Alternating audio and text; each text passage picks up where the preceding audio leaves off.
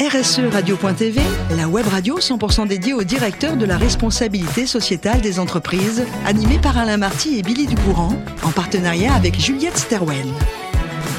Bonjour à toutes, bonjour à tous, bienvenue à bord de RSE Radio.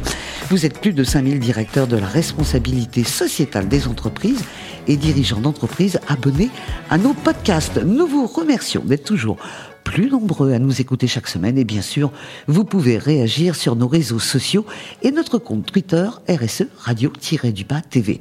À mes côtés pour co-animer cette émission, Marc Sabatier. Bonjour Marc. Bonjour Billy. Merci de nous recevoir dans vos locaux. Vous êtes fondateur et CEO de Juliette Sterwen.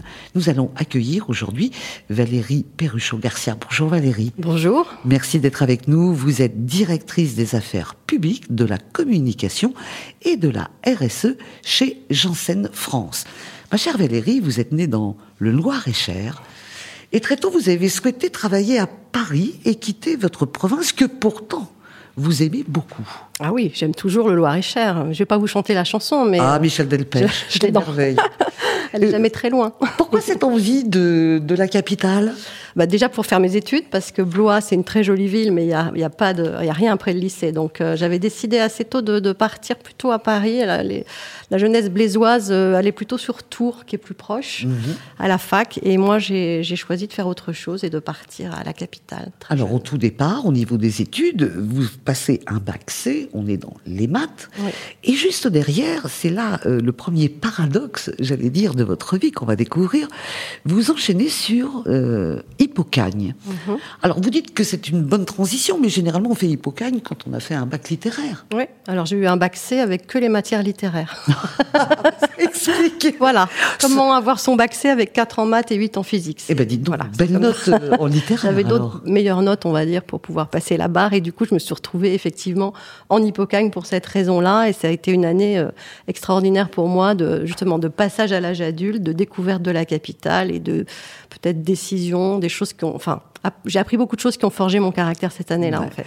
Alors Hippocagne, euh, ça vous a aéré la tête. Vous étiez quand même quelque part une, une littéraire, non pas qui s'ignorait, mais une, une, vraie littéraire. Et puis vous reprenez une autre direction, c'est celle de Sciences Po en éco et finance. Et comme vous avez toujours aimé écrire, on en revient. C'est pour ça que vous voyez, il y a toujours ce paradoxe. Vous faites ensuite l'école du journalisme. Oui.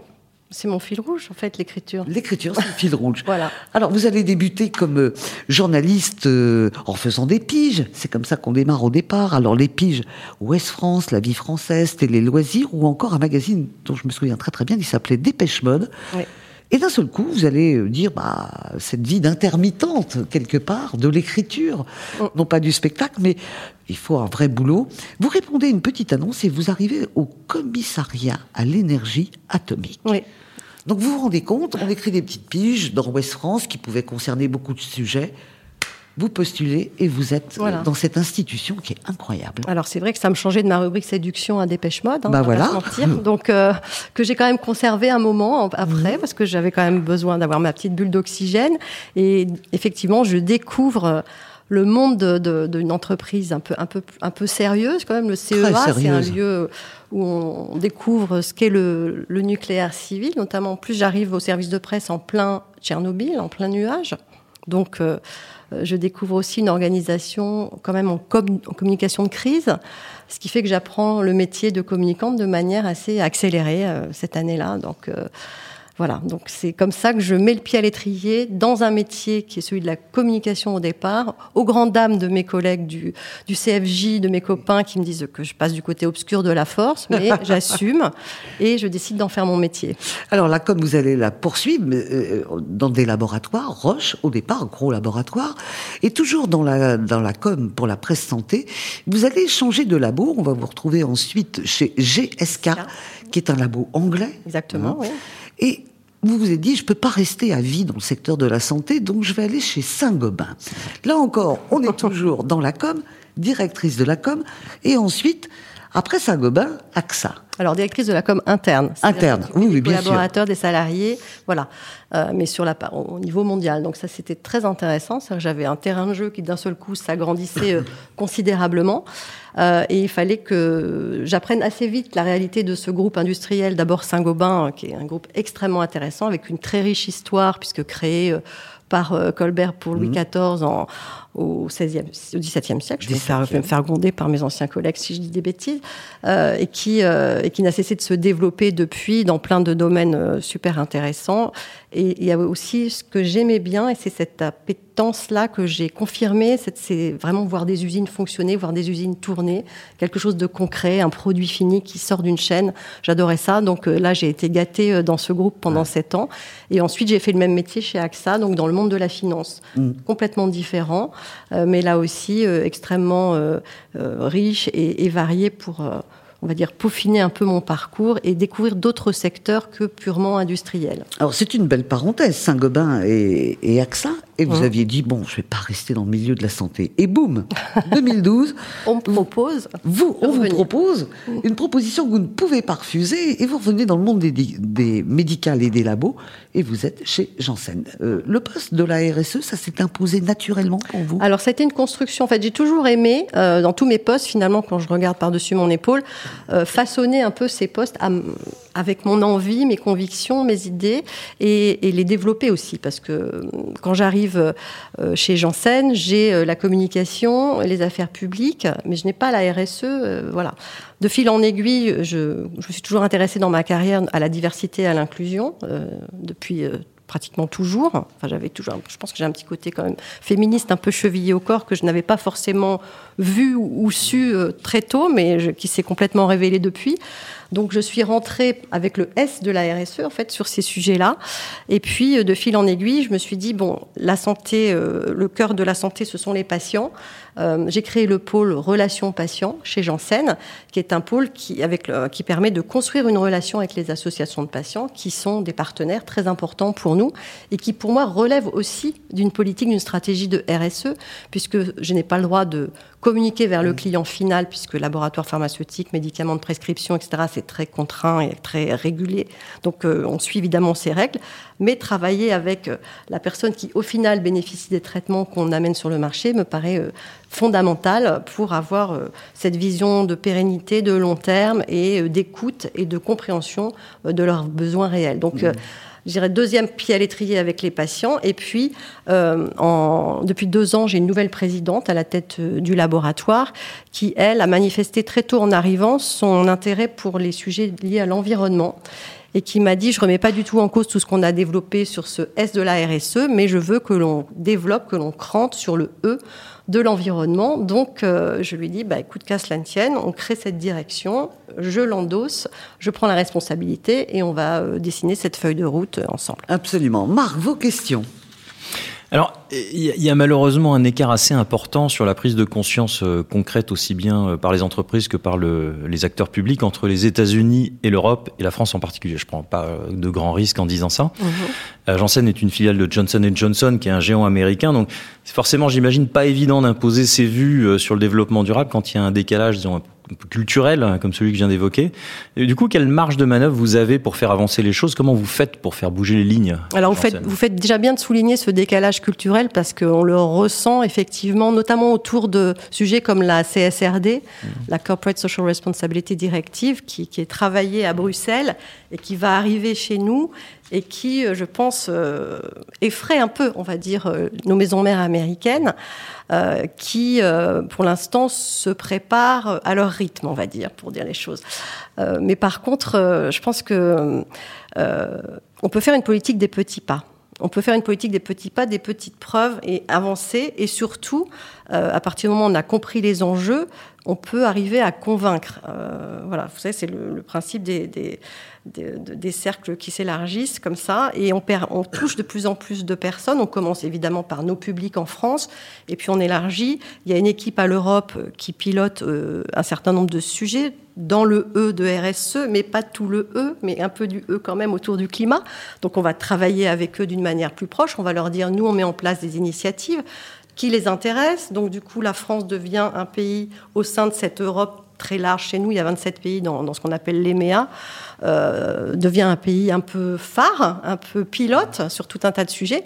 Du coup, ça traverse l'océan Atlantique. Les Américains disent tiens, il se passe un truc dans cette mosaïque bizarre qui s'appelle l'Europe et qui nous parfois nous enquiquine un peu parce qu'on n'y comprend rien et toutes ces langues différentes et tout. Donc, euh, bah, petit à petit, en fait, ça fait son chemin. Et euh, on arrive à les convaincre, euh, peut-être qu'il faut accélérer sur un certain nombre de choses, mettre en place des équipes et nous, nous aider sur tout un tas de sujets qu'on va avoir à piloter. En tant que filiale, on ne peut pas les piloter seul, etc. Donc euh, petit à petit, quand même, on, on y arrive, mais c'est vrai que le constat de départ, c'est celui que vous mentionnez, c'est ce gap en fait culturel et cette différence de vision d'une de sociétés qui, je pense, du côté européen, veulent plutôt euh, décarboner le plus possible leur chaîne de valeur, quand eux vont continuer à plutôt compenser avant de remettre en question leur modèle euh, de business et de se dire tiens je pourrais peut-être faire autrement et, et, vraiment aller plus loin. Donc, mais je pense qu'à un moment donné les choses vont se rapprocher peut-être à travers les systèmes de normes mmh. qu'on met en place. Si mmh. l'Europe, entre guillemets, gagne cette bataille des normes autour de la, CSR, de la CSRD, voilà, on verra. Mais en tout cas, euh, c'est très passionnant d'être au cœur de cette bataille. Bah en tout cas, merci de, de vrai pour euh, ce rééquilibrage, en fait, hein, qui nous arrange tous. À ma, à ma toute petite mesure. c'est important. Un gros sujet. euh, dans la même veine, sans mauvais jeu de mots, hein, puisqu'on est dans la pharmacie, oui, absolument. Oh, très, bien. bien. Moi, j'aime hein très bien. euh, J'ai compris que, évidemment, euh, en tout cas au niveau chez Janssen, euh, il y avait une, une trajectoire carbone euh, net zéro euh, de votre côté. En France, quelle forme ça prend-il? Parce que ce que je comprends, c'est que c'est plutôt regardé au niveau de l'Europe. Oui, alors on a notre bilan carbone en France. D'accord. On, l'a, Mmh. on, l'a, on le fait depuis 2012, donc on Mhm. était assez pionniers aussi pour, pour cet exercice-là. Et vous êtes fixé une trajectoire propre, du coup On est en train de, parce qu'en en fait, euh, on a fait un exercice un peu en chambre en 2012, on l'a, on l'a répété en 2015, on l'a élargi en 2019 avec l'ensemble des entités de GNG en France. Depuis, il y a eu de la réorganisation dans le groupe, donc on a changé de périmètre, donc on a tout re- recalculé là. Et euh, on est en train de travailler avec notre comité de direction pour l'entité Janssen sur l'ambition qu'on veut mettre scope 1 et 2 et scope 3. On n'a pas encore tout à fait calé cette ambition-là. On y travaille parce qu'il y avait besoin de clarifier. Notamment, euh, comme on n'a pas de site de production en France, on est sur un énorme scope 3, 88%, c'est notre Mm. scope 3. Donc il faut beaucoup travailler sur le sujet des, des achats. C'est le truc énorme. Alors, on travaille aussi sur la mobilité, on travaille aussi euh, sur la manière de, de vivre euh, notre, notre bâtiment siège et d'améliorer un certain nombre de choses. On bénéficie aussi de contrats euh, qui sont pilotés par le groupe, comme un contrat d'électricité d'origine renouvelable pour toute l'Europe, dont on est dedans, mais pour nous, c'est plutôt des émissions qui vont être évitées. Euh, voilà. Mais on, voilà, on, est quand même content que ces contrats aient été signés. Donc petit à petit, voilà, on, on- on progresse, mais c'est quand même un chemin assez long. Ce qui m'a permis, moi, d'accélérer aussi, c'est, je vous parlais de l'engagement de ma présidente, c'est que j'ai pu embaucher au sein de mon équipe une personne spécialisée euh, dans tous ces sujets de carbone et climat, qui est un ingénieur en développement durable, profil totalement atypique pour une direction de la communication, euh, qui fait un travail considérable, euh, qui permet de aussi de me développer moi. Alors, je suis aussi retournée à l'école parce que comme j'aimais bien Sciences Po, j'y suis retournée faire une formation euh, euh, ad hoc euh, sur le sujet. Euh, et mais Valentine, donc qui m'a rejoint en janvier, nous permet vraiment, euh, on voit vraiment la différence euh, depuis qu'elle est là, notamment sur ces sujets un peu compliqués et très vite très techniques. On a mis en place un programme de formation pour notre comité de direction, notamment. On avait déjà fait deux modules de- depuis avril. On va en faire deux autres sur le deuxième semestre pour aussi les mettre et, et tous nous aligner sur l'urgence à agir en fait et aussi les rassurer sur le fait que même si la situation est un peu tendue hein, en matière de climat, on va pas se mentir. Euh, ça ne veut pas dire qu'il faut baisser les bras et dire il n'y a plus rien à faire, parce que c'est un peu le premier réflexe, la première facilité euh, d'un certain nombre de personnes, de dire non, on peut justement agir sur notre périmètre. Il y a plein de choses, plein d'initiatives qu'on peut aussi lancer pour contribuer à améliorer à notre échelle euh, bah, notre trajectoire carbone. Merci Marc pour vos questions. On va revenir juste avant la fin de, de cette émission sur euh, vos amours. Euh, c'est l'écriture. L'écriture. Euh, vous avez beaucoup écrit pendant le Covid. Certains faisaient des pâtisseries et ont pris 5 kilos. Vous, vous avez écrit et vous postiez des textes sur LinkedIn. Ça parlait de quoi? Je voulais, en fait, c'était ma façon de, de m'évader euh, pendant le confinement. Voilà, c'est ces voyages autour de ma chambre. hein. C'est c'est comment est-ce qu'on peut se changer les idées sans bouger de sa chaise. Et moi, on, l'a dit au début de cet entretien, je suis quelqu'un d'assez littéraire et j'ai toujours trouvé de l'évasion dans les livres et je voulais rendre hommage aux auteurs qui m'ont marqué. Donc je me suis lancée dans, cette histoire sans savoir trop où j'allais. J'ai fait 19 épisodes sur le Covid-19 dans un premier temps, puis après j'ai fait une deuxième série parce que mes amis et mes lecteurs et mon public fidèle me demandait de continuer, donc je me suis lancée avec une deuxième série. En tout, j'ai écrit une trentaine de chroniques, et c'était euh, c'était mon petit plaisir absolument. Euh, un peu égoïste euh, vis-à-vis de mon mari et de ma fille qui habitait avec moi pendant le confinement, mais j'adorais ça en fait. J'y pensais la nuit en me L'évasion. Je mm. prenais mes petites notes, je me réveillais, je renotais des trucs qui me passaient par la tête et ensuite je transformais ça en hommage un petit hommage. Euh, ouais, En les cas, Valérie, merci euh, pour euh, tout ce que vous nous avez dit sur votre sur les laboratoires pharmaceutiques et votre job, mais merci aussi d'avoir redonné un sacré coup de projecteur à la lecture. Je cite comme ça, hein, ça peut donner envie à tout le monde. Vos livres incontournables, c'est Marguerite Duras, c'est Camus, et puis on terminera avec les nourritures terrestres d'André Gide. Eh oui, merci de Gide. Beaucoup, euh, merci beaucoup. merci ma chère Valérie, merci à vous Marc, c'est la fin de ce numéro de RSE Radio. Retrouvez toute notre actualité sur nos comptes Twitter et LinkedIn. On se donne rendez-vous mardi prochain à 14h précise pour une nouvelle émission. L'invité de la semaine de RSE Radio, une production B2B Radio.tv en partenariat avec Juliette Stawen.